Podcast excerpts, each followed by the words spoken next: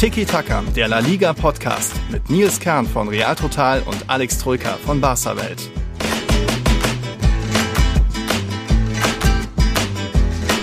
Hola a todos. Mensch, so schnell kann's gehen. In der letzten Folge habe ich noch auf Alex geschaut in die Kamera und er hat mich geblendet mit Sonne im Hintergrund aus Valencia.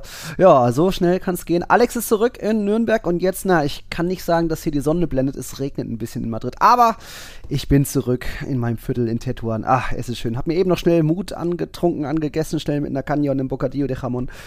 Und ich bin wieder da. Und du bist zurück. Moin.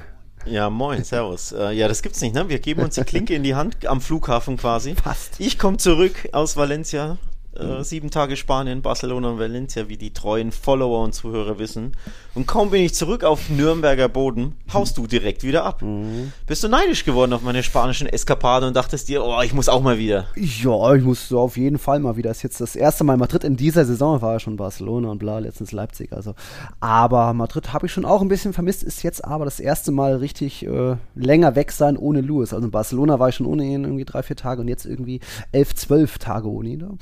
War schon nicht so einfach heute Morgen oder Abschied zu nehmen oder äh, Tschüss zu sagen, während der Kleine noch geschlafen hat. Aber ja, Madrid hat mich wieder. Es gibt jetzt noch drei Spiele hier, inklusive Auswärtsspiel bei Rayo. Also da, die nehme ich noch mit und da gibt es dann bestimmt auch viel zu berichten vor Ort. Aber ich glaube, du hast ja auch noch einiges äh, zu berichten von deinen Reiseeskapaden in Valencia und so, oder?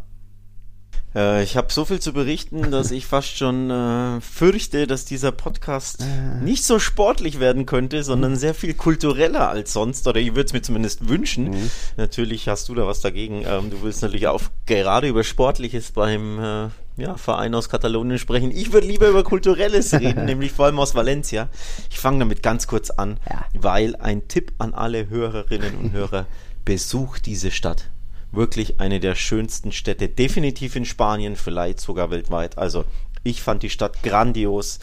Ähm, Im Zentrum vor allem, was es da alles zu sehen gibt. Also wirklich ein, ja, ein Schmuckstück des Stadion natürlich auch. Also nicht nur die Stadt, sondern das Stadion war auch absolut fantastisch. Erstes Mal in Mestalla. Die ähm, treuen Zuhörer wissen ja, ganz, ganz lange schon war dieses Stadion auf meiner Bucketlist. Ich wollte unbedingt mal ins Mestalla, habe mir diesen Wunsch, diesen Traum erfüllt und ähm, es war wirklich geil. Es war wirklich einfach nur cool. Obwohl das Stadion, ich glaube, 100 Jahre alt ist. Ja, das Ähm, älteste in La Liga. Das älteste in La Liga steht auch an so Tafeln und so. Hatte ich so vorab, ehrlich gesagt, nicht auf dem Schirm, dass das Stadion so unfassbar alt ist. Aber es hat einen Charme, es hat was ganz Besonderes, wenn du dir vorstellst, die Haupttribüne ähm, so in so schwarz, also von, von davor, ne, von außen. Äh, Vor der Haupttribüne, vor dem Haupteingang in schwarz äh, angemalt und mit so drei Balkons, glaube ich. Also wirkt wie so ein, fast schon wie so ein Theater, so ein bisschen Ja, von oh, außen. ja, Ähm, hat allein das hat was Besonderes, äh, irgendwie richtig cool und dann innen mit dieser monströsen Fledermaus, die sich über die Gegengerade spannt, also die in die Ach, die- die Sitze, Sitze, ja. gemalt ist, ne, die schwarzen Sitze, die zur Fledermaus sind.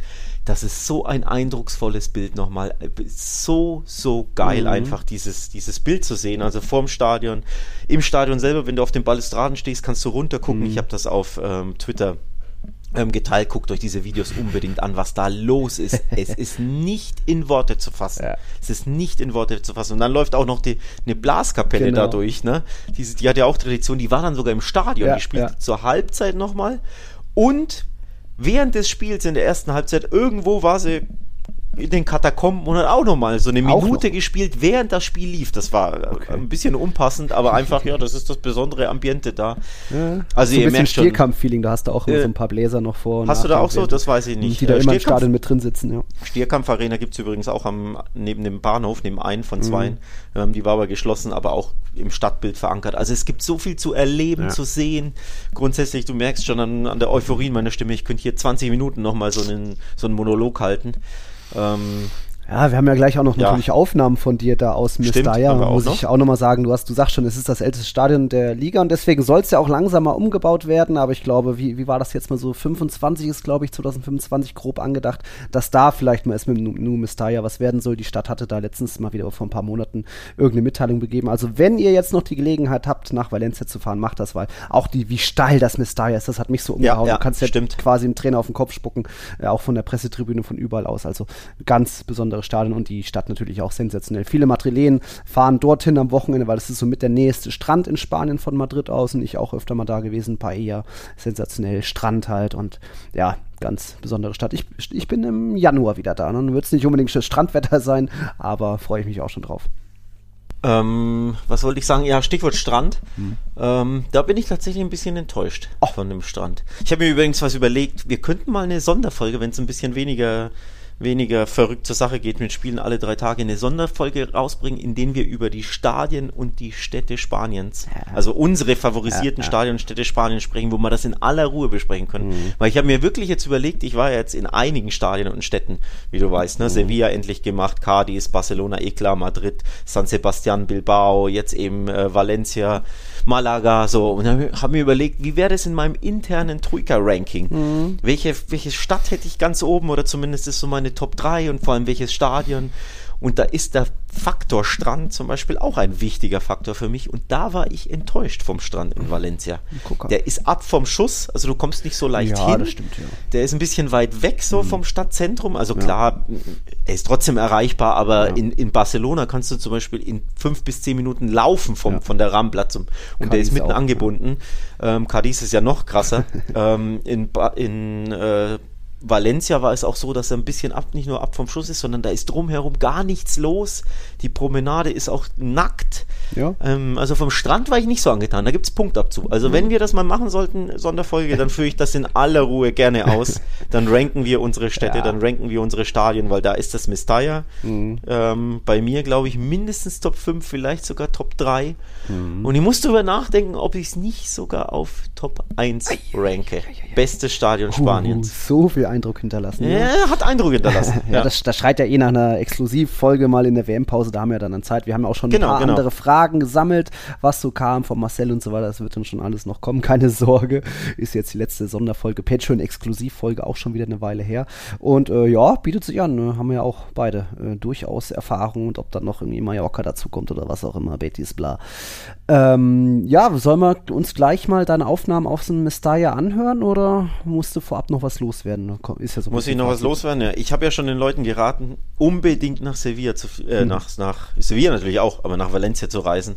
Ähm, von daher, ja, das, das lag mir auf dem Herzen jetzt. Das bin ich losgeworden, den Tipp. Ähm, übrigens auch wieder ganz viele Deutsche, wie überall. Also ja. in, in, Valencia an jeder Ecke wieder. Vor allem viele Touristen auch natürlich nicht komplett überlaufen wie Barcelona. Das war ja völlig mhm. wild. Darüber sprechen wir später. Ähm, klar, dann viele Bayern-Fans, aber auch in, in Valencia natürlich. Ich glaube, es ist ein Erasmus-Austauschort, ah. berühmter, wo viele Studenten dann ihr Erasmus-Jahr machen. Auf jeden Fall, ja. Mhm. Viele, viele deutschsprachige. Ähm, ja, tolle Stadt. Das bin ich losgeworden. Lass mich überlegen, was noch. Ja, Stadion habe ich mehr als lobenswert erwähnt. Von daher würde ich sagen, steigen wir ein bisschen sportlicher ein, denn mhm. es fand ja kein ganz irrelevantes Spiel in diesem mhm. Stadion statt. Barca war natürlich zu Gast und es war ja. prickelnd hinten raus. Ja, Lewandowski ist auch noch was losgeworden. Aber das hören wir uns jetzt an, äh, deine Eindrücke aus dem Mestalla.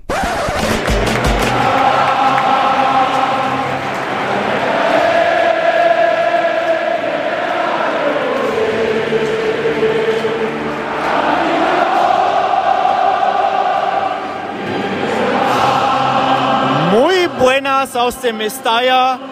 Ihr hört soeben die Hymne des FC Valencia vor dem Partidazo gegen den FC Barcelona.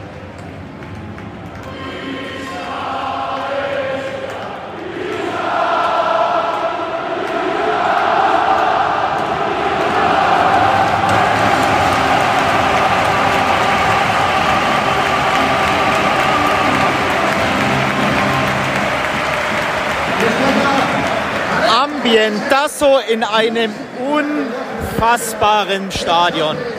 Was für ein Stadion.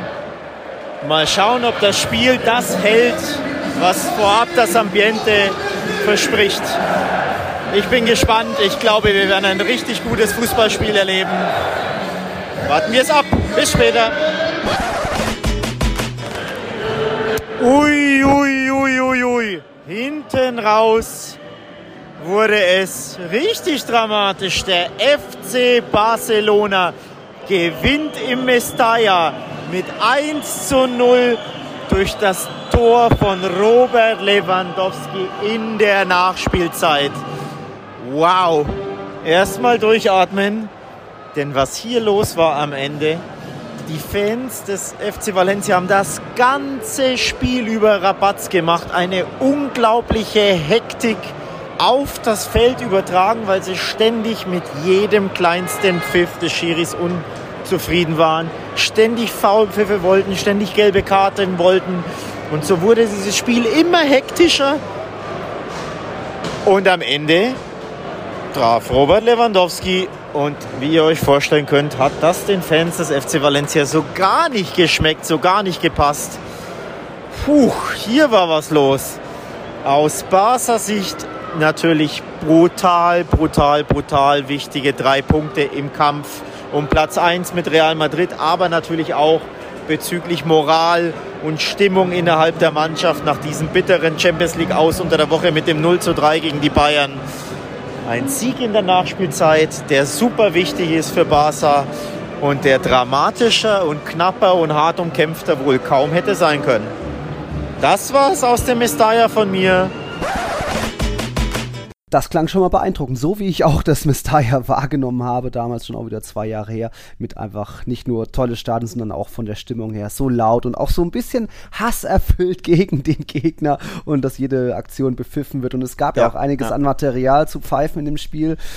Du hast das, glaube ich, ähnlich wahrgenommen. Ähm, hasserfüllt ist wirklich ein gutes Stichwort, als hätten wir uns abgesprochen, aber du hast einfach die gleichen Erfahrungen gesammelt, von daher, das kommt ja nicht von ungefähr. Ich war überrascht, wie hasserfüllt ähm, die Valencia-Fans gegenüber Barca waren. Also schon vor dem Spiel. Mhm. Ähm, Puta Barça, Puta Catalunya haben sie gesungen. Jetzt, mhm. dass Barca nicht so beliebt ist im Rest Spaniens, ja. ist ja jetzt keine Neuigkeit. Ja. Und dass auch ne, vor allem die Zentralspanier gerne gegen Catalunya, gegen Katalonien schießen, ist auch nicht überraschend. Also solche, dass du solche Gesänge und Rufe hörst in mhm. Madrid, in Sevilla, in Andalusien generell. Eh klar, ich hätte es aber in Valencia nicht mhm. erwartet. Dass sportliche Rivalität besteht zwischen zwei der größten Vereine Spaniens. Sowieso klar, also null überraschend, dass es ein Puta Barca oder so los wird. Aber ich hätte nicht gedacht, dass sie quasi auch was gegen Katalonien haben, denn die, die, die äh, Kultur ist ähnlich, die Sprache mhm. ist ja fast die gleiche, katalanisch ja, genau. und valencianisch. Ähm, ich hätte auch gedacht, dass da so ein bisschen Separatismusdenken herrscht, denn beispielsweise auch in der Stadt an sich ist alles zweisprachig, genauso wie in ähm, in Katalonien, auch wenn du in der U-Bahn bist, alle mhm. Hinweise sind auf Valencianisch und auf, auf Spanisch. Mhm. Ähm, deswegen hat mich das übelst überrascht, dass sie wirklich diesen Hass nicht nur gegen Barca äußern, gegen den Verein, sondern auch wirklich Puta Barça, Puta Catalunya singen. Und auch im Stadion selber kam dann irgendwie, wurde die spanische Hymne dann intoniert und die spanischen Flaggen kamen, ja, kamen teilweise hinterm Tor raus. Vor allem, ich glaube, nach dem, so aus Trotz nach dem 0-1 ganz am Ende. Ähm, haben sie die spanischen Flaggen ausgepackt und das hat mich überrascht. Mhm, Nochmal, in Madrid erwarte ich das oder von mir aus in Valladolid, ne, ja, in äh, ja in Andalusien sowieso, die, die super stolz sind auf mhm. ihre spanische Kultur und ihre Wurzeln und alles, aber in Valencia hätte ich das nicht erwartet. Mhm. Also das ist für mich ja wirklich überraschend gewesen. Okay, aber gut, irgendwie ist ja, hat ja Barca dem Druck standgehalten und jetzt steht Lewandowski bei zwölf Toren aus den ersten zwölf Spieltagen. Weißt du, wem das beim FC Barcelona zuletzt gelungen ist? Ist eine Weile her. Also in den ersten zwölf Spieltagen von ihm zwölf Tore zu erzielen. Uff. Ende der 90er, es war Ronaldo. 96, 97 die Saison. Und davor Romario 93, 94 die Saison. Also nicht mal Luis Suarez hatte da so einen Einstand, logisch. da siehst du mal, wie historisch stark Lewandowski ist. Mhm. Ähm, ja. Wow. Und er ist auch extrem wichtig in den Spielen. Also wir hatten jetzt natürlich 1-0-Sieg gegen Valencia, 1-0-Sieg gegen Mallorca. Insgesamt hat er schon an sechs Spieltagen das allererste Tor erzielt. Also auch da, wir hatten schon in der letzten Folge gesagt, Game Changer und Lebensversicherung. Das hat man da mal wieder gemerkt, dass er in einem schwierigen Spiel, wo Barca oder was Barca in den letzten Jahren bestimmt verpatzt hätte und ich weiß nicht, hätte sich Valencia einen Punkt verdient. Das war ein guter Kampf, aber so viel dann auch vielleicht nicht mehr Fußball gewesen. Ging das dann vielleicht summa summarum in Ordnung, aber ja, es hätte auch, wenn der Apfel früher gekommen wäre, wer weiß, dann wäre das 0-0 da gestanden. Also ähm, ich war natürlich auch danach auf der PK. Auch Gattuso hat, ähm, hat gesagt, das wäre ein Unentschieden wäre gerecht gewesen. Auch Xavi war nicht so happy mit der Leistung an sich. Mhm. Ähm, auch so der, der Tenor an sich, rund in, was ich so mitbekommen habe, war, ja, war unglücklich für Valencia und glücklich für Barca. Klar, glücklich, wenn du in der 93. das Ding machst, ist immer auch ein bisschen Glück dabei. Andererseits fand ich schon, man, man hat sich irgendwo auch verdient. Denn ich fand das 1-0 unterm Strich das durchaus gerechte Ergebnis. Mhm. Ähm, also Barca hatte ja Chancen. Lewandowski Kopfballchancen an dem Pfosten, Halbzeit 1 anzufahren, war allein vom Tor. Also der Torwart super reagiert ganz früh.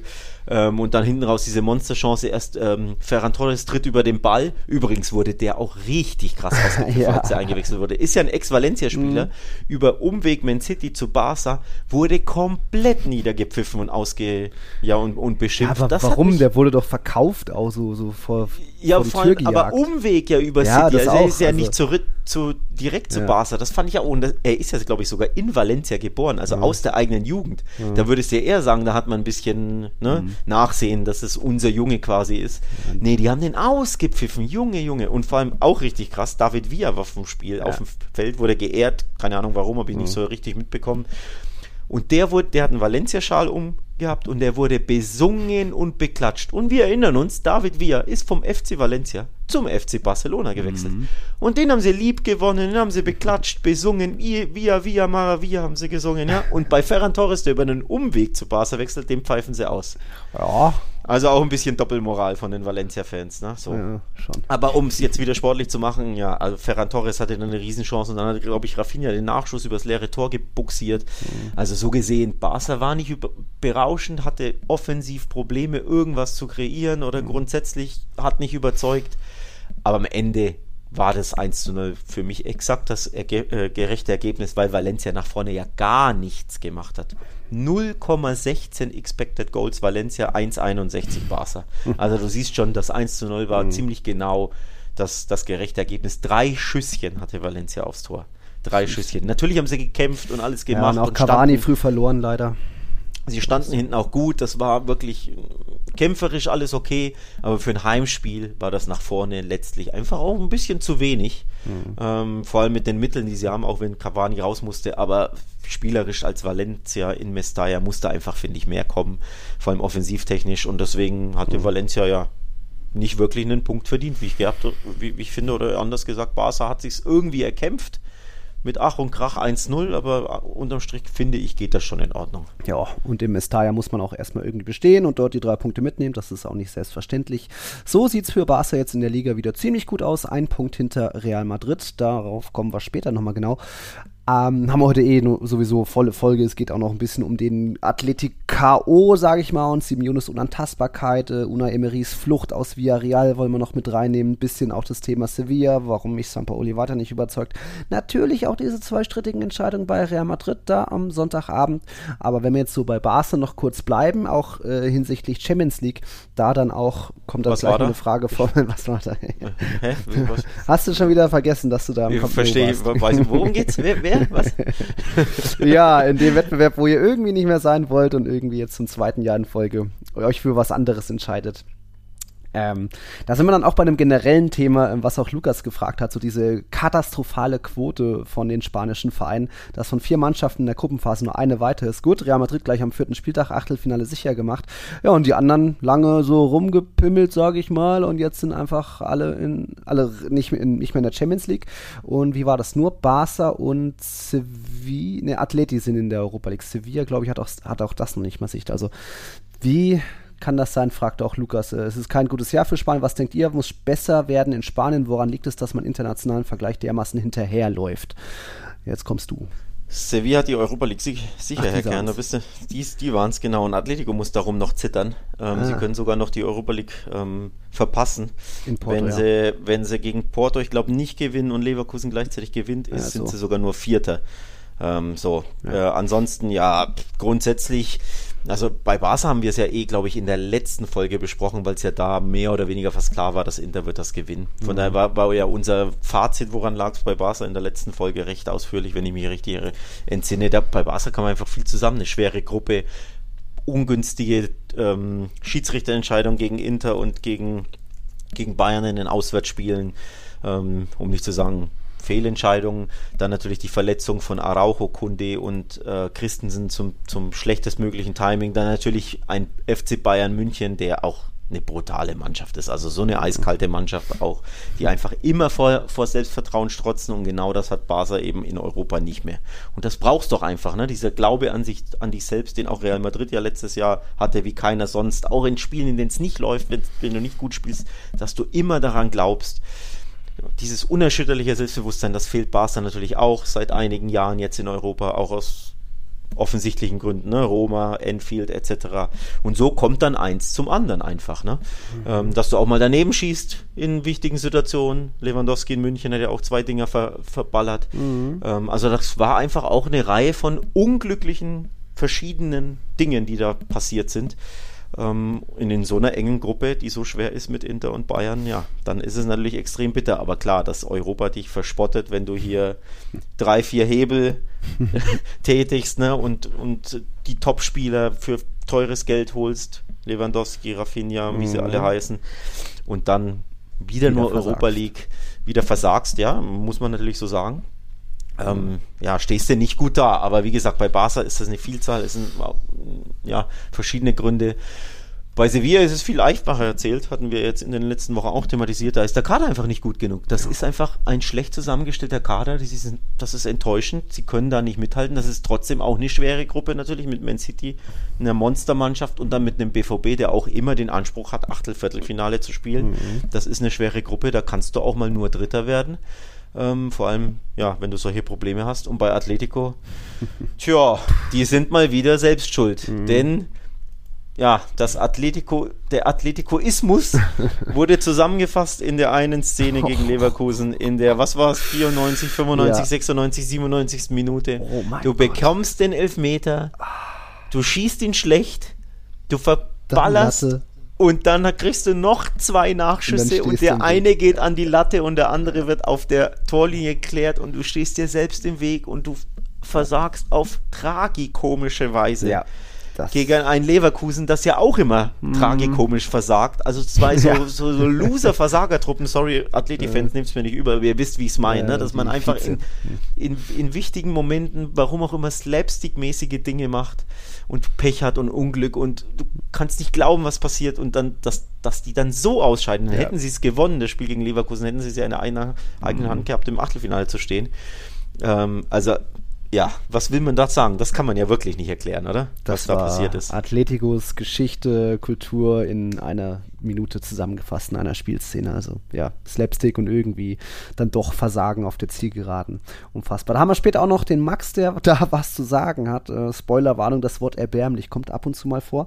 Ähm, Nochmal generell zur Sache, dass die spanischen Vereine da mal wieder ein bisschen ähm, enttäuschen, wie auch die letzten Jahre, was wir schon öfter mal thematisiert hatten. Es bleibt einfach auch ein grundlegendes Problem der Liga, dass man ähm, die Top-Liga ist mit dem ältesten Durchschnitt, also Altersschnitt, dass man da einfach wenig Talente hat, wenig junge Spieler, so die ganzen Brian Hills und so weiter, Kukureas, die werden eher verkauft, jetzt ein Soleas gegangen, so du hast immer weniger Stars, auch die ganzen Abhänger von Ramos, CR7, Neymar, Messi, haben schon auch irgendwo an der Qualität geleitet, auch deswegen ist jetzt Barca eben seit Messi weggegangen, ist zweimal Europa League gegangen, das hat schon alles irgendwo ähm, was zu sagen, es ist wenig Geld da, in der Liga, wohingegen natürlich in der Premier League wird, wird einiges rausgeballert, in der, in der Bundesliga wird vielleicht besser gewirtschaftet und so weiter. Also trotzdem natürlich schwer zu erklären, da immer wieder, dass es dann auch so, ja, peinliche Auftritte gibt, egal ob das jetzt Sevilla war, Atletico war, aber auch da vielleicht das Thema Belastung, das sieht, sieht man ja auch generell so jetzt an, nicht nur an diesem Wochenende, wo ja fast alle vier Champions League Teilnehmer gepatzt hätten, außer Barca in der letzten Minute noch,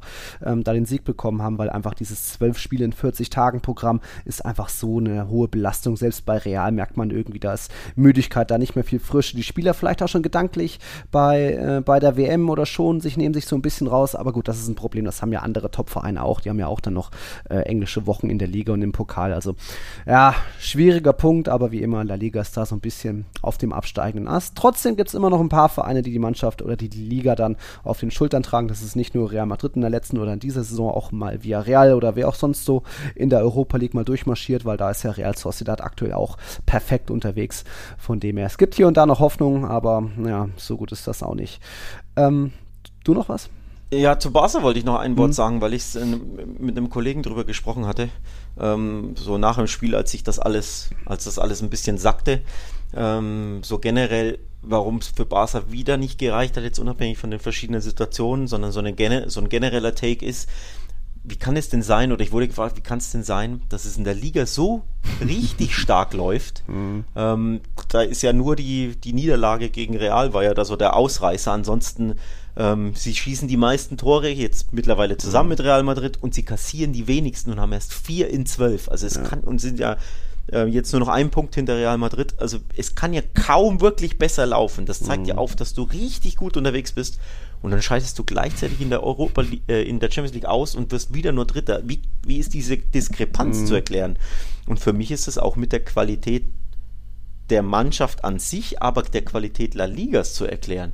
Spiele mhm. gegen die Cardis, Valladolid, Retafes, Gironas und Elches dieser Welt sind einfach ganz anders als plötzlich in der Champions League gegen Bayern und Inter ran zu müssen. Klar. Das ist einfach ein ganz höheres Niveau und sie hatten viele leichte Mannschaften zu spielen am Saisonanfang. Sie haben Cadiz locker geschlagen, sie haben Elche geschlagen, sie haben ja, ähm, Mallorca. Sevilla war kein Gegner, Bilbao war auch kein Gegner. So, genau. Hm.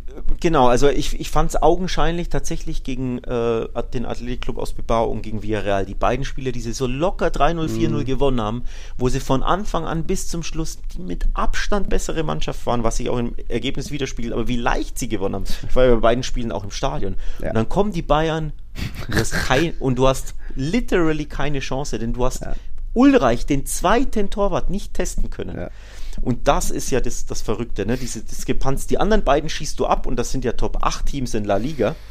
Mhm. Und dann kommen die Bayern. Klar, du bist mental affektiert, weil du äh, ausgeschieden bist, aber trotzdem hast du wieder keine Chance und verschießt ja nie, wieder nicht mal ein Tor. Mhm. Ich glaube, in den letzten vier oder fünf Spielen hat Barca gegen Bayern jeweils verloren und nie ein Tor geschossen ähm, oder drei Spiele, ne? 0-3, 0-3, 0-2, 0-3, so, also vier Spiele sind es dann. Also diese Diskrepanz, wie kann man das erklären? Weil einfach das Niveau in der Liga so zwischen, ich sag mal, Platz 4 und Platz äh, 20 nicht zu vergleichen ist mit, wenn du in Europa plötzlich die großen Teams spielst. Und da gehört Inter natürlich dazu. Mhm. Ähm, oder wenn sie, ist ja wurscht, ob das jetzt PSG ist, ob das von mir aus auch Tottenham ist. Mhm. Das sind andere, das ist eine andere Kragenweite, diese Mannschaften, als eben der, das typische La Liga-Team. Und das, so erkläre ich es mir auch. Ähm, und dann spiegelt sich das Gleiche natürlich wieder, wenn dann auch Atletico logischerweise in Europa dran ist. Ja, jetzt ist Atletico dran. Die hatten ja zuletzt auch schon mal überzeugt und auch sowohl beim FC Sevilla gewonnen, bei Betis, in Mestalla, im San Mames gewonnen in der Liga. Hat man schon gesagt, in der Liga Hui, in der Champions League Pfui. Ja, jetzt gab es diesen Wahnsinn mit der Schlussphase gegen Leverkusen, kompletter Irrsinn. Dann gab es auch noch so gesehen Wahnsinn jetzt gegen Cadiz, wo du erst in der ersten Minute das Gegentor kassierst, kämpfst dich zum 2-2 ran, hast noch mit Joshua Felix noch die Hattrick-Chance Chance per Kopf hat er knapp vergeben. Und dann gibt das tatsächlich noch nach 98 Minuten und 7 Sekunden kriegt Cadiz doch noch das Ding über die Linie und es geht direkt 3 zu 2 aus für Cadiz. Also sensationell für die. Erster Heimsieg gegen Atletico seit 1989. Cadiz bleibt weiter für die Top 3 irgendwie ein Favoritenschreck. Auch Real und Barca haben ja schon einige Punkte gegen die gelassen. Aber wie ist das so, wie, wie, kann man das erklären, außer mit irgendwie, ja, bisschen Unlust hier und ja, das können wir schon später irgendwann noch machen. Wir sind, gehen jetzt mal noch ein bisschen das Ganze locker an, was ja auch so ein bisschen bei Real Madrid manchmal der Fall ist, dass man nicht immer gleich, dass man nur liefert, wenn man auch wirklich muss und dann eben mal hier gegen, gegen Schachtür das Rückspiel gegen in Leipzig jetzt nur, ja, wir müssen nicht unbedingt gewinnen und dann gibt's da eben die Patzer. Ähm, ganz kurios. Ähm, da hat uns eben Max uns auch was aufgenommen, auch zum Thema Unanta Unantastbarkeit von Diego Simeone. Da spiele ich jetzt mal ab. Wie gesagt, Spoilerwarnung, das Wort erbärmlich kommt ab und zu mal vor. Er hat mich gefragt zur aktuellen Lage. Puh, ja, milde gesagt nennen wir es einfach mal am Arsch, weil nach der super Siegesserie, zumindest in der Liga, sah es ja gegen Rayo relativ gut aus. Und dann halt dieser dämliche Elver. Man hätte klassisch natürlich schon lang wieder den Sack zumachen müssen. Hat man nicht. Und ja, dass es in der Champions League einfach, wie ich so schön immer sage, erbärmlich ist, ist ja nichts Neues. Ich meine, ich habe es zuletzt bei uns gesagt im, Podcast, unserem eigenen, dass auf der ganzen Welt jetzt auf Barca eingeschlagen wird, weil sie in der Gruppe rausgeflogen sind. Und ich habe es auch im Alex zuletzt gesagt, dass ich es halt aber auch viel erbärmlicher finde, was Atletico in seiner Gruppe veranstaltet hat, wenn man halt die Gruppengegner sich einfach anguckt. Ich meine, dass Barca theoretisch gegen Bayern und Inter ausscheiden könnte. Gut, jetzt ist es auch passiert. Ist noch irgendwie so von der Qualität noch eher irgendwie zu verstehen, als wenn man sich einfach die Qualität unabhängig vom Transfermarkt.de Wert jetzt hingenommen, einfach mal die Qualität in der Gruppe ansieht. Bei uns ähm, es ist schwer zu begreifen. Das gestern wieder war auch absolut lächerlich, also absolut erbärmlich. Ich meine, da kann man sagen, gut, wow, Moral, nach dem 2-0 zurückzukommen und dann doch noch das 3 2 zu kassieren. Ja, das war halt wie am Mittwoch gegen Leverkusen.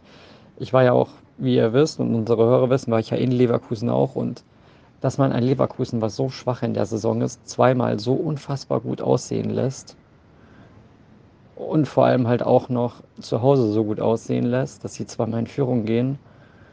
Ja, ich meine, der Elfmeter war absolut gar keiner. Das war eine der lächerlichsten Entscheidungen ever.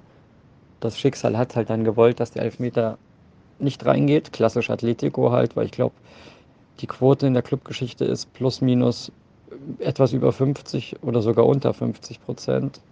Also absolut lächerlich. Also wenn wir etwas nicht können, dann sind das ja klassische Elfmeter.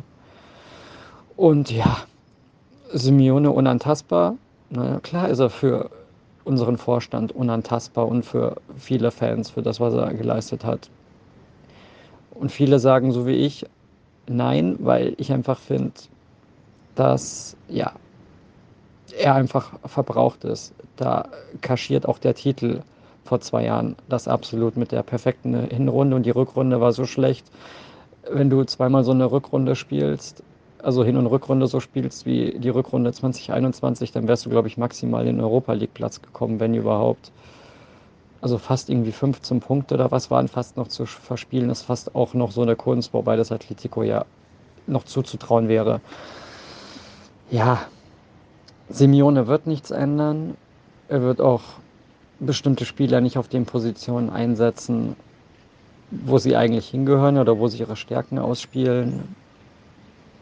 Man gibt sich einfach mit Platz 3 zufrieden, wo man oft sagen kann, Platz 3 ist ähm, ja eher noch, wo man Platz 3 und 4 fast kämpfen muss, dass man sagt, das ist ein sicherer Dritter.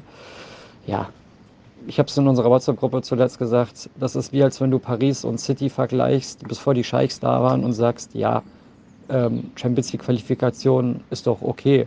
Dar darum hat man, hätte man sich früher auch gefreut. Weil bei uns das Argument war, bei vielen Leuten, ja, früher hätte man sich einen hier, ja, ich sage das Wort jetzt nicht, sonst etwas gemacht, wenn man irgendwie hier Dritter geworden wäre. Aber sieht scheiße aus. Und natürlich wird man wieder jubeln, schreien und sagen, es ist alles gut, wenn man am Ende Dritter wird wo man aber eher auf Platz 4 oder 5 schielen muss, als statt zu euch beiden nach oben. Ich bin schon seit Jahren der Meinung, dass man mal auf dem Stuhl etwas ändern sollte. Ob es dann was bringt, ist die Frage. See United ohne Ferguson, Arsenal ohne Wenger, dass da halt nichts wirklich drumherum kommt. In dem Sinne, bis bald. Ja, Atletico. In der Champions League müssen sie zittern, dass es noch was wird mit Europa League zumindest und dann eben in der Liga jetzt. Sie, waren wieder zurück auf Platz 3, jetzt sind sie aktuell punktgleich mit Betis. Real Sociedad ist nur ein Punkt schwächer, Bilbao ist zwei Punkte schwächer. Also auch da sieht es nach Spannung aus um die Plätze 3 bis 4, wohingegen die anderen beiden ja sich so ein kleines Kopf-an-Kopf-Rennen liefern. Aber ja, Atletico hatte schon oft Kritik abbekommen die letzten Jahre und speziell dann auch Diego Simeone, der ja als bestverdienendster Trainer der Welt äh, will nicht sagen, nicht immer einen guten Job macht. Er hat ja die Meisterschaft geholt vor zwei Jahren und so weiter. Aber irgendwie aus dem aktuellen Kader scheint er nicht das Maximum oder nicht mal annähernd das Maximum rauszuholen. Und äh, Max sagt ja auch so, er hat immer noch viel Kredit bei vielen Fans, speziell auch beim Vorstand. Und ähm, wenn wir jetzt sagen, ja, ist da vielleicht irgendwie das Ende einer Ära in Sicht, es gibt ja trotzdem Gerüchte, dass sein Vertrag, der läuft 24 aus, bis 26 verlängert wird. Äh, Legende, ja, aber ist das noch irgendwie gesund oder logisch zumindest, Alex? Ja, das müsste man fast äh, eher Fans des Vereins fragen. Ne? Mhm. Ähm, klar, ich als Außenstehender würde jetzt auch sagen, naja, in letzter Zeit holt er nicht mehr das Maximum raus. Nee, defin definitiv nicht. Denn das Maximum kann nicht nur Platz 3 sein, mit Ach und Krach oder Platz 4, Ja. mit Ach und Krach sich irgendwie in der Champions League zu retten, nicht mit diesem Kader. Mhm. Dieser Kader hat spielerisch so viel mehr drin, vor allem in, in der Champions League enttäuschen sie ja reinweise. Nicht nur dieses Jahr enttäuschen sie. Ich glaube, vor zwei Jahren sind sie Mhm. ja auch schon, oder drei Jahren, sind sie ja auch schon in die Europa League abgestiegen.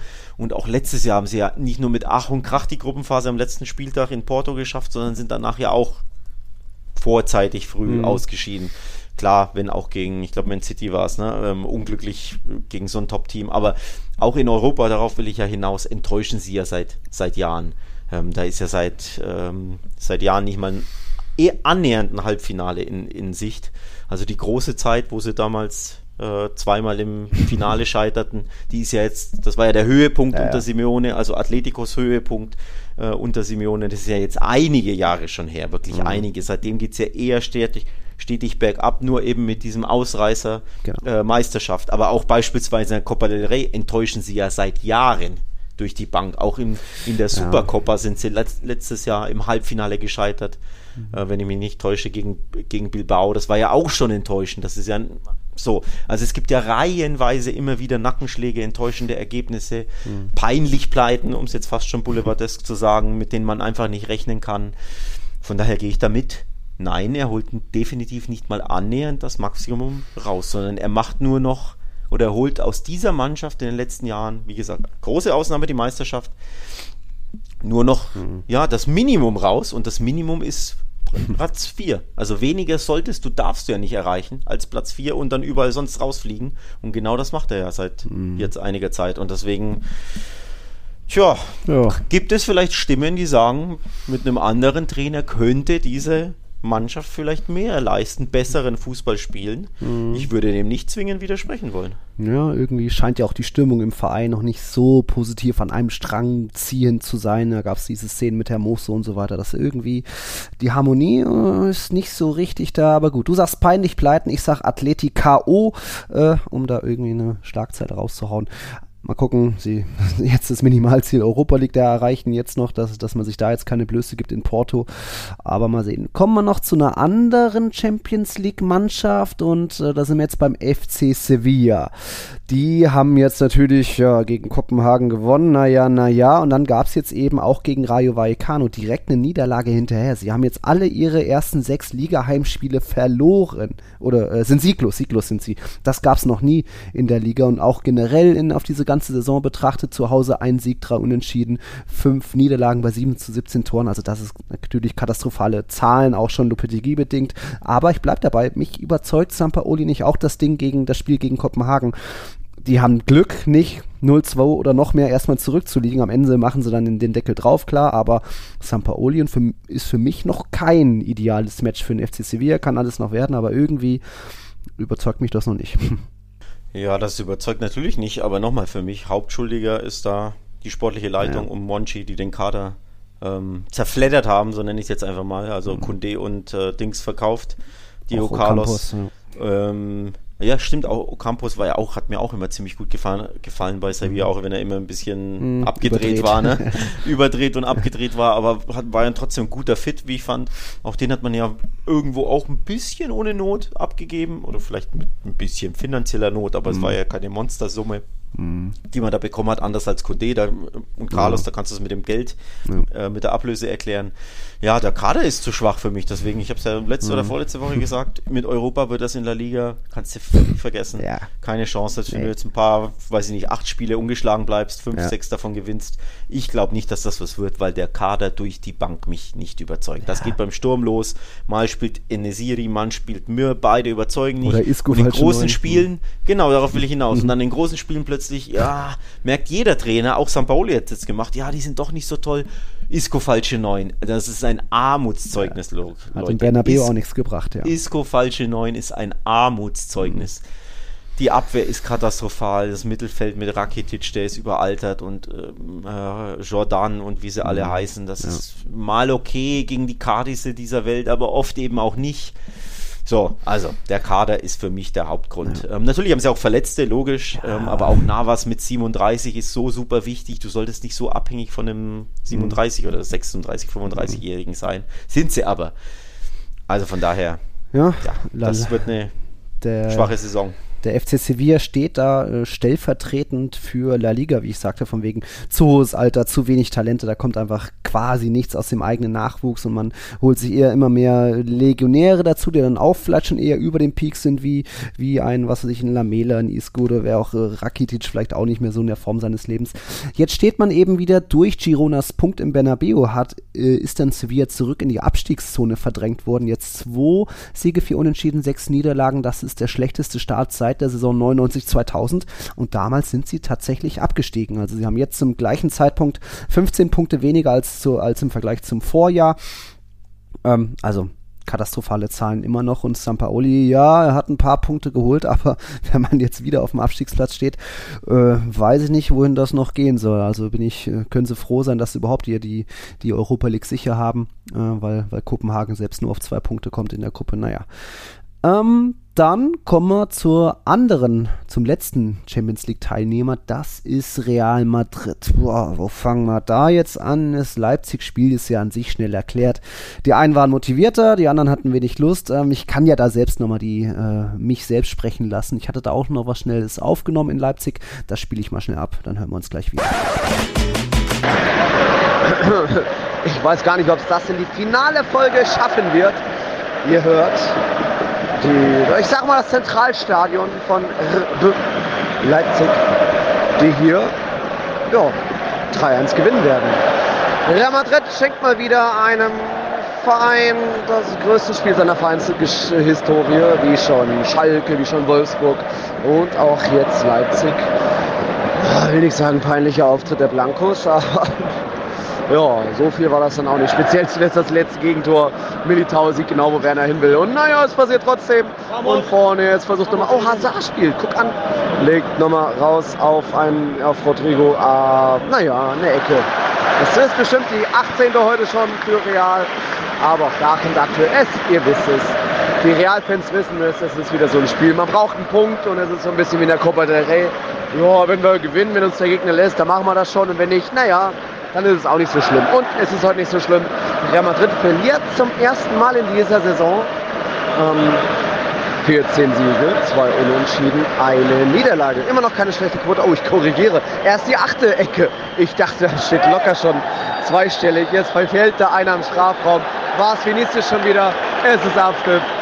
Es ist besser so vor. Oh, oder? Nein! Der geht doch nicht jetzt.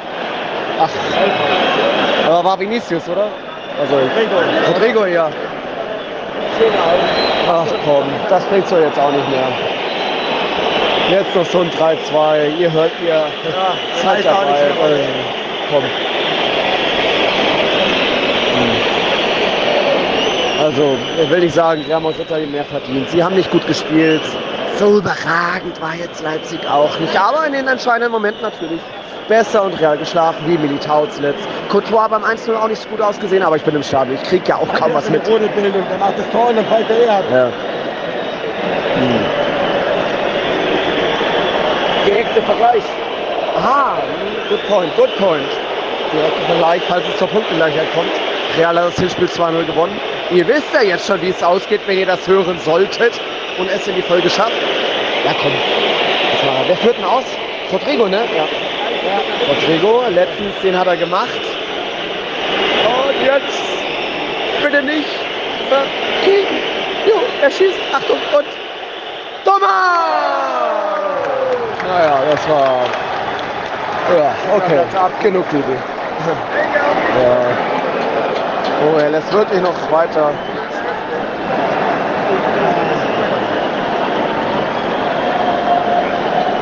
Er lässt jetzt wirklich nochmal anpfeifen. Also von den drei Minuten Nachspielzeit sind gefühlt schon wieder durch. So. Rodrigo hat noch. Gut fürs, äh, für den direkten Vergleich, ja. Hinspiel 2-0 für Real. Jetzt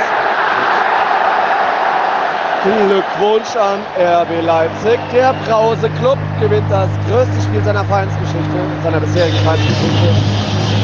Oh, ja. Ja, hat sich Madrid trotzdem verdient, diese Niederlage. Die erste der Saison. Wenn nicht jetzt, wann dann? Äh, hoffentlich, wenn ihr das hört, lief es gegen Girona besser. Grüße aus dem Zentralstadion in Leipzig. Hala Madrid. So viel zum Leipzig-Spiel. Real Madrid kann sich jetzt noch gegen Celtic den Gruppensieg sichern. Sieg wäre gut, aber wenn Leipzig eh nicht gewinnt oder nur unentschieden spielt, ist das auch egal, was gegen Celtic passiert. Waren ziemlich viele Engländer oder englischsprachige schon äh, im Flugzeug heute von München. Ich glaube, äh, Madrid wird geflutet von Schotten. Die sind ja auch seit Ewigkeit mal wieder in Bernabeu. Mal schauen. Aber es geht jetzt noch um das Spiel am Sonntag. Real Madrid hat am Sonntagnachmittag den FC Girona empfangen. Aufsteiger. Gab es noch nicht so oft das Duell. Irgendwie noch nie ein Unentschieden. Mal hat Girona gewonnen, mal die, die, die sind unangenehm. Die spielen auch offensiven Fußball, davon hat man vielleicht nicht allzu viel gesehen im Bernabeu, weil sie einfach auch defensiv sehr sicher waren und dann eben gut umgeschaltet, gut gekontert. Ähm, schwache erste Halbzeit von Real Madrid und irgendwie ja, ist dann wieder mal passiert, was passieren musste, wenn man eh noch nicht so richtig Lust hat irgendwie aufs Spiel, geht dann mal ein bisschen in Führung, aber kassiert dann direkt auch wieder was und da sind wir jetzt bei den beiden entscheidenden Szenen, wo dann auch ausnahmsweise mal danach Carlo Ancelotti sich sehr kritisch geäußert hat. Also viel kritischer geht es ja auch nicht mehr, aber auf der Real Madrid's Website steht vermutlich jetzt auch immer noch von wegen und polemico arbitraje impide la victoria del Madrid. Also eine, ein, Polemik, ein Polemik, polemischer Schiedsrichter verhindert den Sieg von Real Madrid. Das sind ja deutliche Worte, was, man, was ich erstmal schon mal ziemlich uncool finde, weil diese, dieser Patzer meiner Meinung nach ist nicht nur am Schiedsrichter festzumachen. Real Madrid hat selbst in der ersten Halbzeit zu lange geschlafen, danach zu wenig Druck und das, obwohl nur Benzema und Chouameni gefehlt haben. Also da gibt es wenig Ausreden meiner Meinung nach. Aber jetzt sind wir ähm, bei der ersten Szene der Elfmeter. Was sagst denn du? Bevor wir darüber sprechen, möchte ich erstmal sagen, uh. dass ich finde, dass ein Verein darüber stehen sollte und nicht wie so ein hm. ja, Medium berichten sollte, sondern einfach über den Dingen stehen sollte und nicht hier den, die Schiedsrichterleistung in den Mittelpunkt. Das ist ja eine Überschrift, die man ja selbst auf, auf der Marker würde es sogar sowas erwarten oder eher auf irgendeinem spanischen mhm. Blogportal, wo man, wo einfach die Emotionen hochkochen. Ein Verein sollte nicht so auf seiner Webseite mit einem Artikel aufmachen und sich quasi ähm, dem Schiedsrichter Vorwürfe machen. Das ist gehört sich, finde ich nicht. Ja. Also da muss man drüber stehen. Da geht es schon mal los. Unabhängig übrigens, völlig unabhängig davon, ob das jetzt berechtigt war oder nicht. Mhm. Ähm, das sollte kein Spielbericht sein oder keine Zusammenfassung, wie, wie eine Überschrift lauten sollte auf einer Vereinswebseite. Völlig egal, wie der Verein mhm. heißt. So, jo. das ist das eine. Das andere, so polemisch, war es denn wirklich so polemisch? Das ist jetzt die nächste Frage. Ähm, hm. Also ich kann ja mal anfangen naja. mit Leander. Leander hat uns auch geschrieben, ja, mal wieder, danke dafür. Er schreibt, also das ist ja der größte Skandalelfmeter der Saison. Das ist wirklich einfach nicht erklärbar. erklärbar. Wie kann der Videoschiedsrichter den Schiri da an den Bildschirm schicken? Wie kann man wie kann dieser so entscheiden?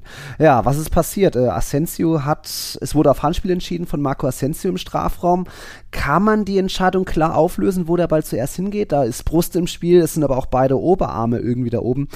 Ich Sede, Sede kann er nicht klar erkennen, wo der Ball zuerst dran ist. Ich sehe einfach, meiner Meinung nach hat Asensio die Arme von Asensio haben da nichts verloren. Er ist ja, er macht ja eine, eine Schutzhand. Das ist ja wie in der F-Jugend. Da kommt ein Ball und oh Gott, ich will nicht getroffen werden. Also, ah, ich, ich kann es nicht aufschlüsseln, die Szene, wo der Ball zuerst hingeht, aber so dämlich, wie er sich da anstellt, braucht er sich da nicht so sehr beschweren, oder? Vor allem, vor allem gibt es keine Schutzhand. Ja, klar. Also du ja kannst dich nicht schützen, auch wenn, wenn dir einer mit 300 Kilometern per Stunde den Ball in die, Fress, in die Fresse mhm. schießt, kannst du nicht einfach die Hände vor dein Gesicht nehmen und dich schützen. Das ist mhm. Handspiel, grundsätzlich gesprochen. Jetzt nur wegen Thema Schutzhand, ne? Mhm. So, ähm, größter Skandal-Elfmeter der Saison, nee, da, da kann ich nicht mitgehen, mhm. weil es gab 10.000 Mal schlimmere, teilweise Elfmeter, wo es nicht mal Berührung gab.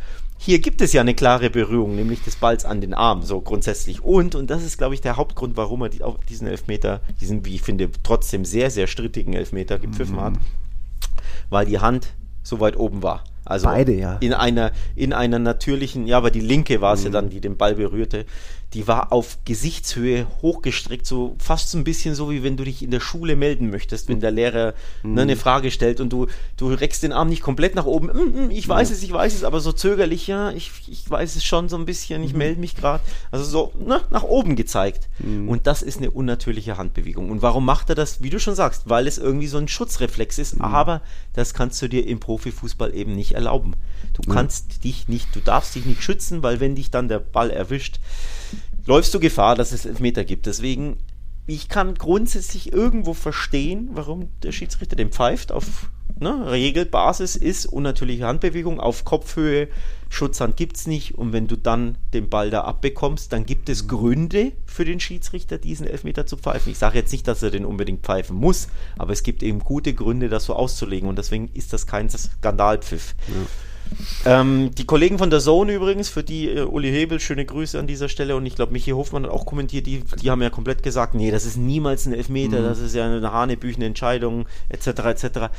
Ich kann auch die Sichtweise verstehen, ich würde aber nicht ganz mitgehen. Denn mhm. nochmal, es gibt keinen Schutzhand, du kannst dich nicht schützen, du kannst auch den Arm nicht, oder du kannst es schon, aber über, an Gesichtshöhe halten, aber wenn du dann erwischt wirst, ja. gibt gibst du dem Schiri eben die Chance, den Elfer zu pfeifen und es gibt eben Gründe, den zu pfeifen.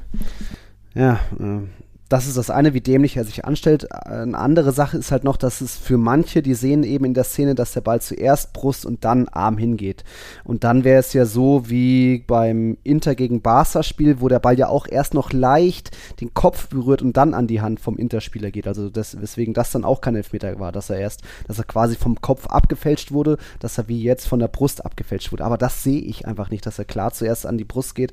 Ähm, für mich ist da auch zu viel Arm im Spiel. Ich, die, ich fand die Brust ich, ich habe es schon so interpretiert, dass der Ball zuerst an seine Brust geht und von da an seinen Arm. Mhm. Und deswegen ist es keine Absicht und deswegen war ich meine erste Reaktion, als ich es gesehen habe. Ich habe es nämlich nicht live gesehen, muss man dazu sagen. Ähm, in Valencia gab es mal wieder nirgends, Bar, zumindest da, wo ich war im Zentrum, nirgends Bars, die irgendwelche Fußballspiele gesehen haben. Also ich habe es mir in aller Ruhe jetzt zu Hause hier ein paar Mal angeschaut. Mein erster, mein erster Impuls war tatsächlich keine Absicht und deswegen kein Elfmeter. So ehrlich möchte ich hier sein. Mhm. Weil für mich war, er weiß nicht, was passiert. Also Asensio hm. sieht den Ball irgendwie kommen, macht die Augen zu, hat keine Ahnung, was passiert. Dann prallt ihm der Ball an die Brust oder so Schultereckgelenk, whatever, und von da an seinen komisch gehaltenen Arm. Hm.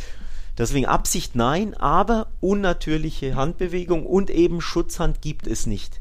Deswegen sage ich ja, für mich super schwer hm. zu entscheiden und es gibt Gründe es so zu entscheiden oder andersrum, also keinen Elfmeter oder Elfmeter zu geben. Mhm. Für mich ist das wirklich eine der schwersten Entscheidungen, auch als Schiedsrichter selbst, wenn du da an den blöden Bildschirm musst. Du hast so einen Druck, so einen mentalen und oft ist es ja so, wenn du etwas nicht, also jetzt mal psychologisch besprochen, ne? oder, oder aus psychologischer Sicht, du siehst etwas nicht und es war ja in Realgeschwindigkeit nicht auszumachen, was nee. passiert ist, das sind wir ehrlich. Und dann sagt dir der war natürlich, oh, da war ein Handspiel, schau dir das an.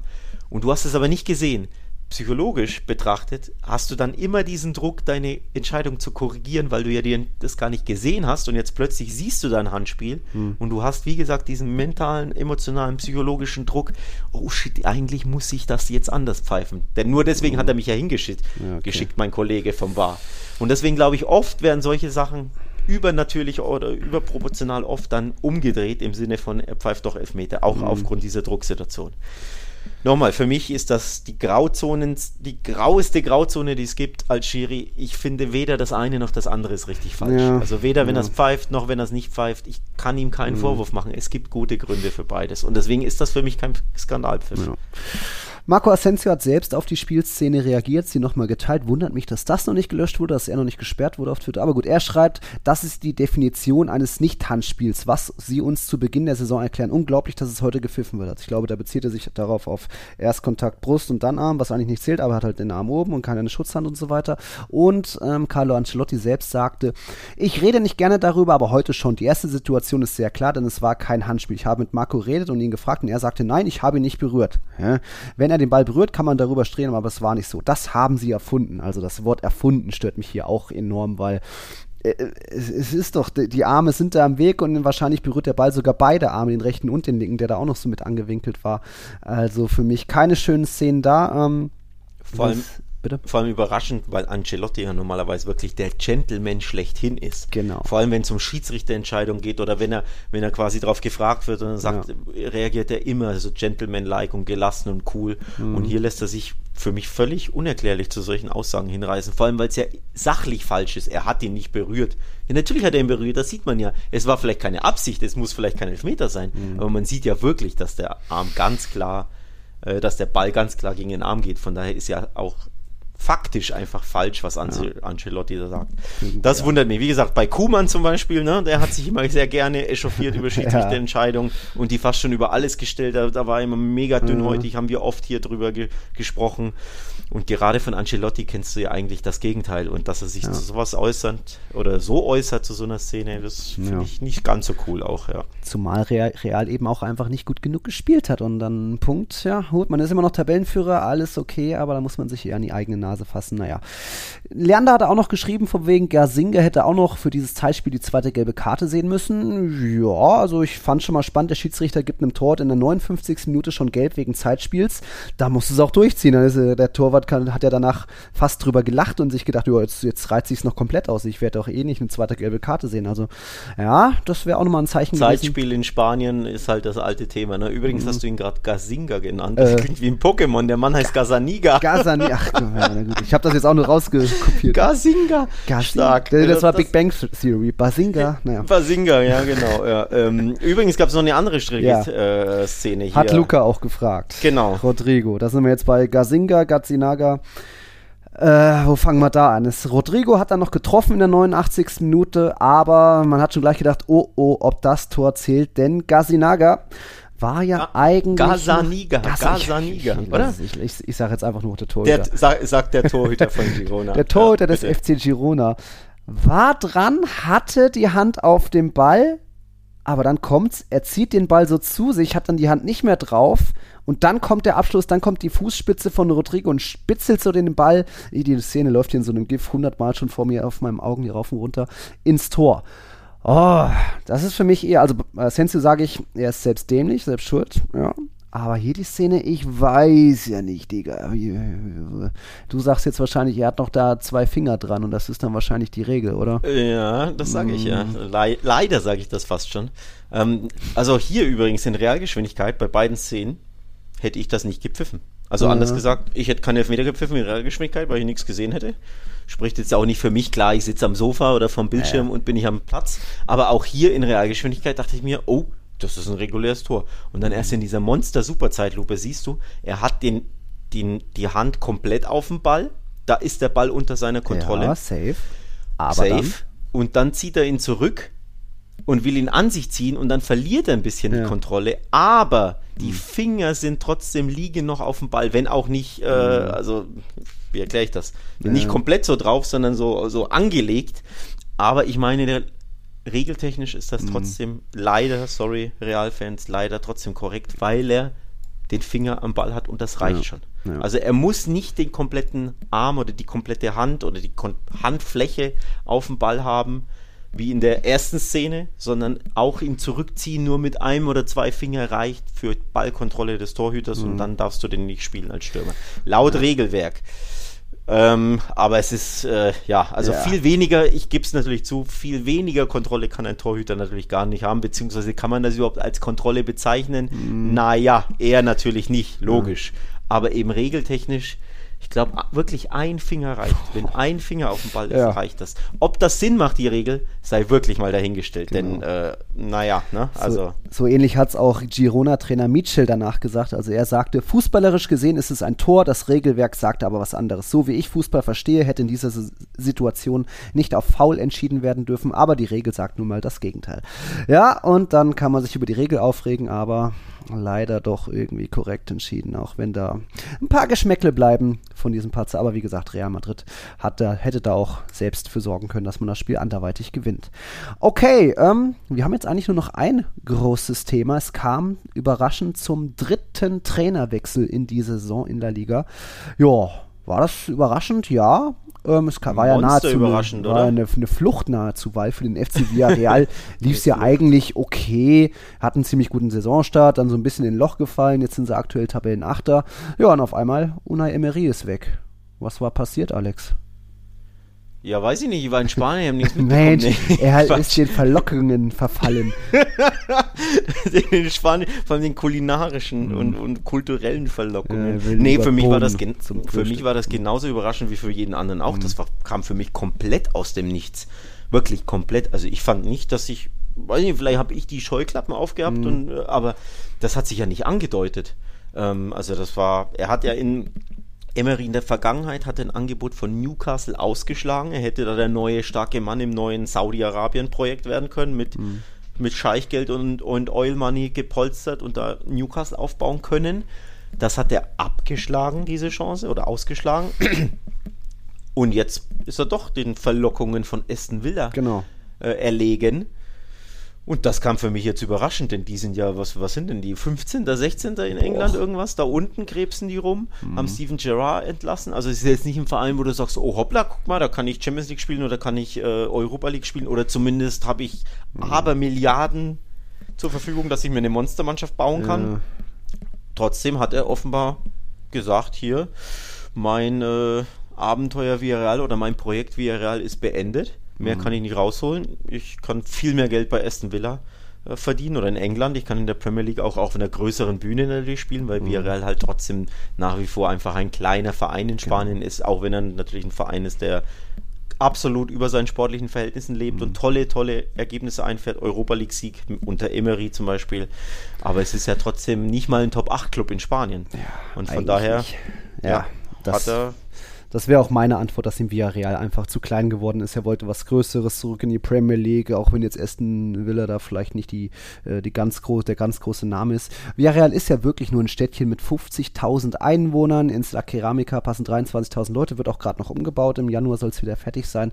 Also da hat er, glaube ich, irgendwann einfach gesagt, ja, es reicht und Newcastle noch abgesagt, aber jetzt das nächstbeste wollte er dann vielleicht annehmen. So unter der Saison schon immer ein Geschmäckler, aber trotzdem, glaube ich, wurde er noch in Ehren verabschiedet. Ja, aber das ist nicht nur ein Geschmäckler, das ist ein ein Geschmack, Alter. Mm. Ähm, weil ich finde da wirklich, da könnte man jetzt drüber reden, so allgemein gesprochen, ob man da irgendwie irgendwelche Regularien, Regeln erfindet, dass man sagt, Trainer mhm. dürfen unter der Saison nicht abgekauft, weggekauft, Abgek abgeworben ja. werden ja. von einem Verein, wenn sie, wenn ja sie angestellt nicht. sind. So, genau. Transferfenster gibt's, sollte für Trainer genauso sein, bis, keine Ahnung, 31. August. Wenn einer beurlaubt wenn wird, klar, aber solange. Genau, wenn einer entlassen wird, beurlaubt wird, ist mhm. natürlich was anderes, logisch, aber wenn einer einen Job hat, sollte er außerhalb des Transferfensters nicht einfach von einem anderen Verein weggekauft werden können. Für Spieler gilt das ja.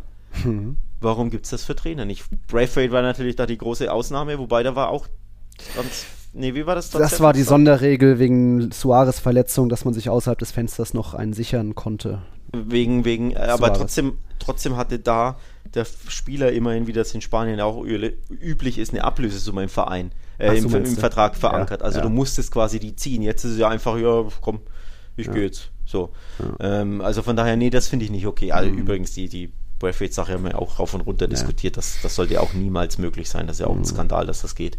Ähm, also hier bin ich wirklich der Meinung, nee, außerhalb des Transferfensters kannst du nicht einfach mitten in der Saison einem Verein den Trainer weg, wegkaufen. Mhm. Und natürlich ist es verlockend, die Premier League, die wahrscheinlich verdient er das Dreifache jetzt locker bei Aston Villa. Klar. Natürlich ist es immer verlockend für jeden Spieler, für jeden Trainer, für jeden Scout, für jeden, was weiß ich was, Platzwart, aber das ja. ist ja, du hast so einen Verein einen Vertrag unterschrieben und genau. es, es, wird nicht das letzte Angebot aus der Premier League sein. Also. Ja, im Winter können sie ihn ja holen. Winter, Transferfenster mhm, offen, Winter. fertig ist, aber ja. nicht jetzt einfach mitten im Oktober. Das finde ich sollte nicht gehen. Mannschaft im Stich gelassen, ja. Trotzdem, wie gesagt, er geht da als Legende, ist der erste Trainer, der den Titel geholt hat für Villarreal, sie auch noch ins Champions League Halbfinale geholt, äh, waren jetzt auch immer europäisch vertreten, auch wenn es nur Conference jetzt League äh, aktuell ist. Ja, und wer ist zurück? Ein alter Bekannter. Also, es war, glaube ich, hatte erst so ein bisschen, äh, wie war es, Marcelino Garcia, so ein bisschen die, die äh, Favoritenrolle wurde ihm zugesteckt, aber am Ende ist es Kike Setien geworden. Puh, wann war das, wo er bei Barca gegangen ist? Januar 19 äh, oder noch früher? Äh, Sommer. Sommer. Sommer. Hm? Ja, nach dem 2-8 quasi wurde er ah, direkt. Stimmt, Bayern war noch. Direkt vor die Tür gesetzt. ähm, also Sommer, was was, äh, ja, Juli, Juli hm. 2020, glaube ich. Ähm, und kurioserweise, und die Zeit verfliegt ja, seitdem ohne Job. Ja. Das sind zwei, zwei plus Jahre, ne? Mhm. Zwei Jahre und ein paar Monate. Ähm, von daher eine lange Zeit. Äh, ich glaube, er hat für sich auch die Auszeit gebracht. Äh, ist ja aus Kantabrien, glaube ich, aus der Ecke zu seinen Kühen zurück. Oben. Genau, ist zu seinen Kühen. Also ist auch ein kleines Dörfchen oder ein kleines Städtchen da irgendwo. Ja. Und sehr beschaulich, sehr, sehr ruhig und alles. Und da ja. ist er zu seinen berühmten Kühen und ja. hat da, weiß ich nicht, den, ich will jetzt nicht sagen, den Kuhhirten gemacht, aber ein bisschen äh, das Leben genossen mhm. und äh, ich glaube, ich weiß gar nicht, ob er nebenbei ein bisschen TV-Experte war, bin mhm. mir nicht sicher. Ich empfange ja hier kein spanisches Fernsehen in Deutschland. Mhm. Aber ja, nicht so wirklich ähm, mit verschiedenen Jobs in Spanien in Verbindung gebracht. Ich glaube, ins Ausland, so in die Wüste, der gekonnt, da wollte er, glaube ich, nicht hin. Mhm. Aber ansonsten keine so wirklichen Jobs in Aussicht gehabt in Spanien, nee. vor allem in der ersten Liga. Und deswegen hat mich das auch ein bisschen unerwartet getroffen, dass sie jetzt Setien gepickt haben. Ja. Ähm, Villarreal. Also auch das kam ein bisschen aus dem Nichts für mich. Ja, es fällt mir dann auch schwer, da irgendwie jetzt so eine Prognose abzuleiten, was das werden könnte, weil es wirklich ewig her ist, dass ich ihn mal gesehen habe. Und wenn er jetzt auch schon, wie alt ist er, 64 Jahre alt, ist er vielleicht auch nicht mehr so up to date. Aber gut, Nagire fährt ja auch Erfolge ein. Ancelotti ist auch nicht unbedingt jung. Ähm, jetzt gab es eben bei seinem Debüt, oder er hat in der Conference, hat er ja, glaube ich, gewonnen. Jetzt im Ligadebüt in Bilbao haben sie 1-0 verloren. Da war Bilbao auch besser. Schickes Törchen von Iñaki Williams, der ist weiter in ziemlich guter Form. Freut sich auf die WM anscheinend. Da sollte es halt noch nicht sein für Villarreal. Ich glaube, in Bilbao kann man mal verlieren, aber auch da ist jetzt ein Danjumas zurück. Jetzt fehlt, glaube ich, noch Gerard Moreno, glaube ich, noch. Ähm, Albiol mal auf der Bank gewesen am Spielermaterial soll es jetzt nicht scheitern. Nicht jetzt so wie, wie Sampaoli nur schwere, kaputte Werkzeuge vielleicht hat in Sevilla. Da findet äh, Setien ja eigentlich schon eine funktionierende Mannschaft vor, weil Emery jetzt keinen Scherbenhaufen hinterlassen hat. Auch wenn, wenn jetzt der, wenn jetzt Platz 8 oder Platz 7 davor geht auch plus eins mehr oder so, aber ist, glaube ich, so im Soll mehr oder weniger. Ich glaube, spielerisch kann das interessant werden, ähm, weil ja. Setien viel mehr auf Ballbesitz legt und auf schönen Fußball im Sinne von Spielaufbau, äh, Positionsspiel, Juego de Position etc. Ähm, als Emery, der ja oft auch äh, wirklich sehr pragmatisch gespielt hat. Also beispielsweise, ich erinnere mich in der Europa League gegen Man United, da, da haben sie bis zur Verlängerung fast nur gemauert und nichts nach vorne gemacht. Mhm. Auch gegen die Bayern. Mhm. Ähm, Hinspiel war grandios, tolles Gegenpressing oder früh drauf, aber Rückspiel Allianz Arena, da, da hatten sie ja 20% Ballbesitz. Das Maximum natürlich rausgeholt, weil sie mhm. haben ja die Bayern rausgeschmissen, also kann man ja nicht meckern über den Matchplan. Aber dieses ultra-defensive in manchen Spielen, das hat Emery auch immer mal wieder gehabt. Das hat Setien so nicht, sondern mhm. er spielt eher einen, einen, gepflegten Ball. Er will eben Positionsspiel haben. Der Ball soll laufen, etc. Und das passt, glaube ich, auch sehr, sehr gut zu diesem Kader, der fußballerisch sehr stark ist. Also ich persönlich ähm, bin da sehr gespannt, was Setien jetzt nach seiner zwei Jahre plus Auszeit machen wird mhm. und wie das passen wird zu Villarreal, die wie gesagt viele gute Fußballer haben, die auch schön attraktiven Fußball nach vorne spielen können, es aber nur nicht, vor allem in La Liga, nicht jedes Jahr, äh, jedes, jeden Spieltag, jede Woche zeigen, sondern auch immer wieder unerklärliche Ausrutscher und schwache Spiele drin haben. Ja. Aber das verspricht schon, zumindest fußballerisch interessant zu sein, ja, die okay. Personalie. Das schauen wir uns an. Jetzt ist eben erstmal Montag noch das Topspiel Elche gegen Getafe äh, Kellerduell. Also wenn ihr die Folge hört, ist es vielleicht schon passiert. Da müssen wir auch noch kurz bei den Tipps gucken. Ich glaube, da ist bestimmt immer noch Cedric ganz oben dabei. Wo habe ich meinen Link? Spieltagssieger bisher Manita mit 14 Punkten. Das ist ja auch eigentlich eine schwache Ausbeute oder war wieder so ein untippbarer Spieltag. Äh, Atletico verliert einen Cardis und so weiter. Aber gut, äh, Cedric weiter vorne, dahinter Yusuf. Ja, ich äh, bisher sechs Pünktchen. Kein schöner Spieltag, wie so oft die letzten Wochen. Wir haben jetzt Champions League Woche. Barca ist in Pilsen, Atletico ist in Porto, dann City empfängt Sevilla und Real Madrid empfängt Celtic. Da bin ich vor Ort, dann auch am Montag bei Rayo. Mal gucken, was ihr davon hört. Am Wochenende Barca gegen Almeria. Aha, Almeria jetzt auch wieder ein bisschen gepunktet zuletzt. Atletico empfängt Espanyol. Real Sociedad gegen Valencia auch spannend und dann eben am Montag das Mini-Derby in Madrid bei Rayo Vallecano. Hast du noch was zum Abschluss? Habe ich noch was zum Abschluss? Ich wünsche dir natürlich sehr viel Spaß in Spanien. Ähm, du drehst den Spieß jetzt um, lässt es dir gut gehen, haust dir da die Tapas rein und die Sangrias und die Canyas und die Claras und äh, Ja, aber ich vermisse auch Luis sehr. Also es ist ähm, schön hier, aber ja. Ja, ähm, von daher sehr viel Spaß. Es ist einfach ein anderes Leben ja. äh, als in Deutschland. Also ich kann es wirklich jedem empfehlen, der es noch nicht gemacht hat, sowieso, aber auch den Leuten, die es schon gemacht haben. Ähm, es ist einfach ein anderes Leben. Alles findet auf der Straße statt, vor allem ey, Ende Oktober in Barcelona hatten wir 27 Grad. Ich war ja auch in Barcelona ein paar Tage. Ähm, 27 Grad. Der Strand war gerammelt voll. An mhm. einem random Dienstag. Mhm. Gerammelt voll. In äh, Valencia war es ein bisschen weniger warm. Da waren es nur so zwischen 18 und 23 Grad. ähm, also es ist, es ist schon, ja, aber in Spanien, das, ist, das Leben ist natürlich dann anders, alles findet auf der Straße statt. Das gibt dir schon auch irgendwie, das lädt den Akku schon auch auf, natürlich. Ein bisschen Sonne und Wärme und so. Das ist natürlich hier jetzt auch nicht schlecht, aber grundsätzlich ist das ja nicht normal. Normalerweise regnet es ja hier und hat 7 Grad, ne? Jetzt vor allem im November in Deutschland. Also von daher, wenn ihr könnt, liebe Hörerinnen und Hörer, ladet den Akku in Spanien auf, so wie Nils das jetzt macht, so wie ich es ein bisschen gemacht habe. Schaut Wobei ja nur noch drei Spiele sind bis zur WM, also haltet euch ran, Leute. Ja, ich, ich meine es ja grundsätzlich. Ja, ich genau, meine es ja dann klar. auch nach der WM. Ne? Ja, ja. Schaut euch die tollen Städte an. Sevilla ist eine Reise wert. Valencia auf jeden Fall. San Sebastian. Allein die drei Städte. Barcelona, Madrid muss ich ja gar nicht erwähnen. Aber allein die drei Städte sind ein Visit wert. Mit den tollen Stadien natürlich. Mhm. Und ob wir, wie gesagt, diese Ranking-Sonderfolge mal machen, Herr Kern, da hätte ich Bock drauf. Mal unsere Städte und unsere äh, Stadien so ein bisschen ranken für und wieder. Ja, why not? Mhm. Ja, ja. Können wir- dann. In der WM-Pause haben wir alle Zeit. Ja, ich nicht, aber du, ja, ja. mal schauen. Gut, Leute, danke fürs Einschalten, fürs Zuhören. Das war die 157. Folge Tiki Taka. Wir hören uns dann ja wahrscheinlich nächsten Montag wieder. Mal gucken, wenn der Spieltag ist in Madrid. Kriegt man schon hin. Hasta la próxima. Hola, Maris.